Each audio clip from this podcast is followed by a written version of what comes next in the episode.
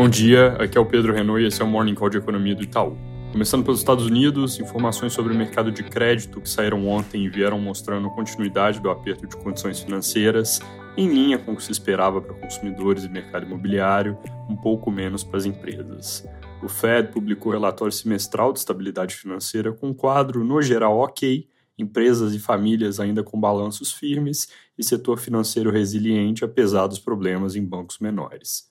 Hoje começa uma sequência de discursos de membros do Fed da semana.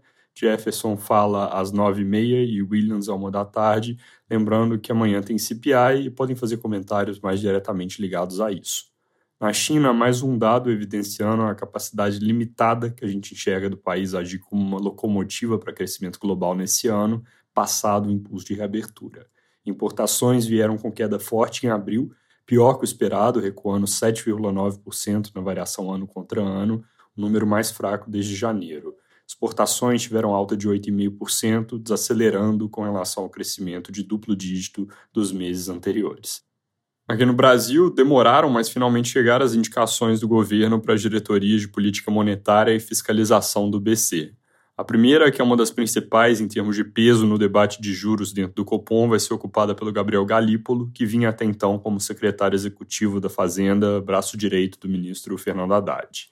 Ele é formado em economia e mestre em economia política pela PUC de São Paulo, foi presidente do Banco Fator e já teve passagens pelo setor público na gestão Serra, em São Paulo. Ele é conhecido por seguir uma linha econômica não ortodoxa, com contribuições recentes sobre teoria monetária moderna inclusive escrevendo junto com André Lara Rezende, que é um dos maiores defensores dessa corrente no Brasil. Jornais de hoje trazem todo tipo de comentários sobre a nomeação, focando no geral no que ela significa em termos de relação do governo com a autoridade monetária e quais próximos passos pode-se esperar.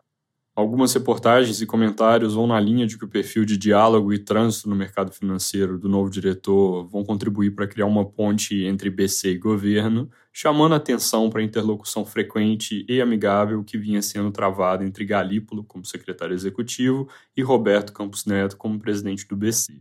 Mas Folha e outros também reportam a leitura de que a escolha pode servir para marcar território dentro do Copom com a tese de que a entrada agora do secretário executivo serve para preparar terreno e formando apoio gradual a uma postura distinta para então ser alçado a presidente no fim do ano que vem, quando o governo já vai ter nomeado mais diretorias do comitê.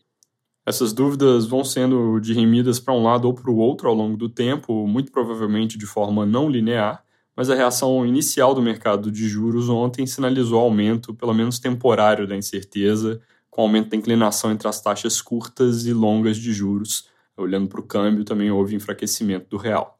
O mercado vai acompanhar super de perto declarações iniciais depois as primeiras ações concretas sobre a forma de posicionamento e voto nas discussões do Copom, declarações públicas também. É, teve indicação adicionalmente do novo diretor para a cadeira de fiscalização, Ailton de Aquino Santos, que é servidor de carreira do Banco Central, atualmente no cargo de auditor-chefe da instituição. Ambos têm votos no Copom e ambos ainda precisam ser sabatinados pela CAI do Senado, onde normalmente não tem grandes dificuldades. O presidente da CAI, Vanderlan Cardoso, disse ao Globo que a sabatina pode acontecer já antes da próxima reunião do Copom, que está marcada para os dias 20 e 21 de junho. Nós desejamos boa sorte aos dois e sucesso nas suas novas funções. Ainda sobre BC, hoje, daqui a pouco, sai a ata da última reunião, que não deve trazer muita novidade em termos de tom, só um pouco mais de detalhe. Na decisão da semana passada, uma das coisas que deu um viés um pouco mais brando para o comunicado foi a projeção para 2024 um pouco abaixo da meta no cenário de juros parados, ela ficou em 2,9%, e o mercado vai ler com cuidado o que está por trás desse número. Falando sobre arcabouço, amanhã, em tese, o dia da entrega do parecer pelo relator, e o noticiário de hoje mantém a linha de que as alterações devem ser para enrijecer regras na margem.